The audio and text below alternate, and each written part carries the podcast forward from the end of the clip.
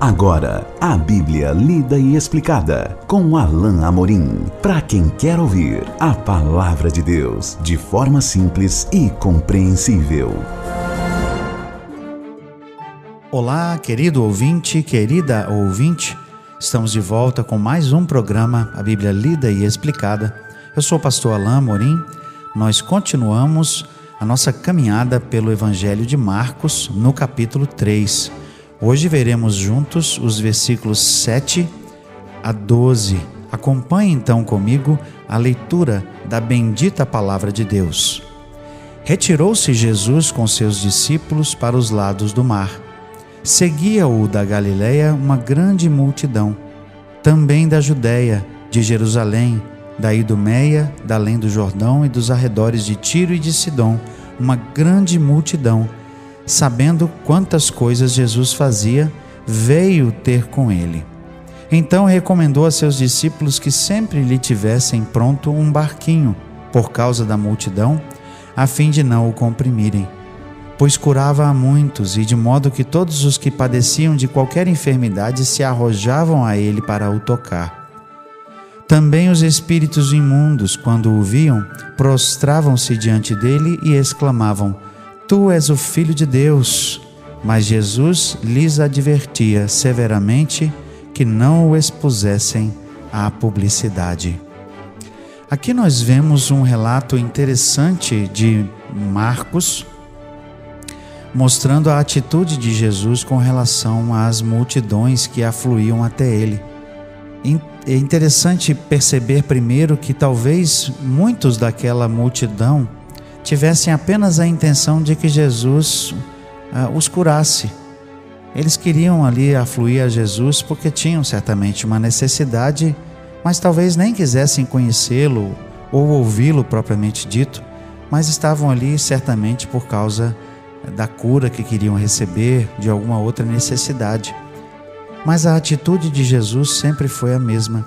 Jesus sempre demonstrou misericórdia, sempre acolheu, sempre recebeu as pessoas que vinham a ele com, pelo menos com a intenção é, e, e, no coração com algum tipo de, de fé ou de uma atitude pelo menos de, de respeito a Jesus.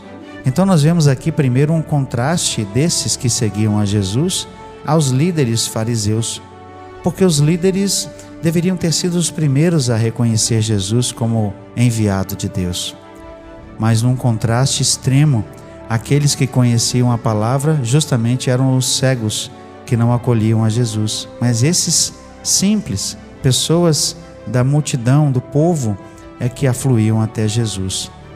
Outra coisa interessante que nós vemos aqui, é, Mateus, é, Marcos, perdão, registra que era uma grande multidão e ele fala de, de várias regiões de onde o povo vinha: Judéia, é, Jerusalém, ou seja, na parte sul de Israel, da Idumeia, da além do Jordão, do outro lado do rio Jordão, e inclusive dos arredores de Tiro e de Sidom, que eram regiões distantes.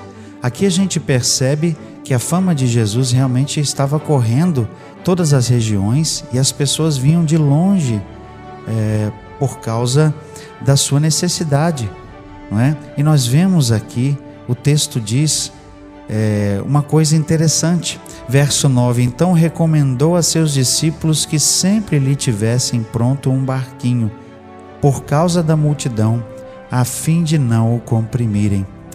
Jesus não tem uma atitude de uma estrela ou de alguém que, quando alcança um certo nível de popularidade, é, começa a, a deixar que o seu coração é, seja é, entorpecido pela fama, não é? E não se acha ninguém mais importante. Mas Jesus tem aqui, na verdade, um cuidado e pede aos discípulos que deixassem um barquinho pronto para que, se houvesse necessidade, se a multidão afluísse com mais, com mais ímpeto, ele pudesse se refugiar por um tempo e para que também, ah, com o barquinho, ele pudesse se afastar o suficiente para permitir que ele pudesse ensinar ao povo. Perceba que dentro do barco é, a uma certa distância da praia, ele poderia ser visto por mais pessoas e essa ocasião permitiria então que ele pudesse ensinar, não é? Mas também o cuidado de Jesus com a própria com a própria segurança, porque as pessoas às vezes, é, como diz o texto aqui, se arrojavam a ele para o, para o tocar.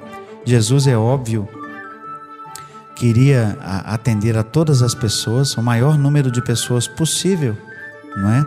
Mas ele tinha esse cuidado, esse zelo com a própria vida e com a própria saúde para guardá-la e preservá-la né, e não permitir que aquela multidão, é, por causa de sua necessidade, é, o, o comprimissem e fizesse alguma coisa ali com ele. Por isso nós temos essa nota aqui é, registrada por Marcos. Verso 10 diz a razão: pois curava a muitos, de modo que todos os que padeciam de qualquer enfermidade se arrojavam a ele para o tocar.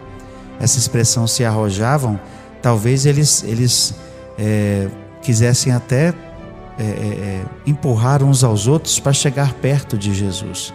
Né? Certamente a maioria das pessoas entendiam que ou eles precisavam tocar em Jesus, ou eles precisavam ser tocados por Jesus para serem atendidos, não é? Então a gente pode imaginar como a multidão, a multidão agia diante de Jesus. Verso 11 também nos traz uma outra observação importante e interessante. Também os espíritos imundos, quando o viam, prostravam-se diante dele e exclamavam: Tu és o filho de Deus.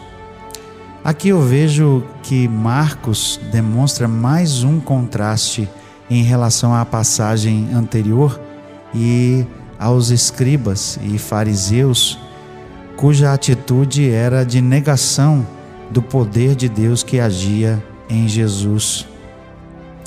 Aqui nós vemos que os próprios demônios, quando chegavam perto de Jesus, se ajoelhavam e exclamavam: Tu és o Filho de Deus. Enquanto que aqueles líderes religiosos, supostamente guardadores e, e guardiães, melhor dizendo, da lei, falhavam em reconhecer que Jesus tinha sido enviado pelo Pai, que Jesus era o próprio Deus, que aquilo que ele fazia era um ato de misericórdia é, vindo do próprio Deus. Quando os próprios demônios reconheciam que, quem Jesus era. E o verso 12 nos traz a atitude de Jesus em relação a isso. Jesus lhes advertia severamente que não o expusessem à publicidade. Esse cuidado de Jesus é, se dá pelo menos por dois motivos. Aqui, claro, é, vários autores têm proposto várias é, é, e diferentes proposições do porquê desse silêncio de Jesus. Tem até um, um, um, estudioso que chegou a chamar disso, isso aqui de segredo messiânico, querendo dar a entender que Jesus, na verdade, não sabia precisamente que ele era o Messias e qual seria exatamente a sua missão, mas nós sabemos que isso não é verdade.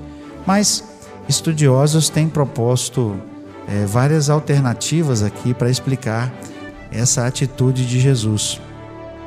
Eu, eu não vou é, discorrer sobre isso, mas eu creio, pelo menos por dois motivos, Jesus é, mandou que eles silenciassem.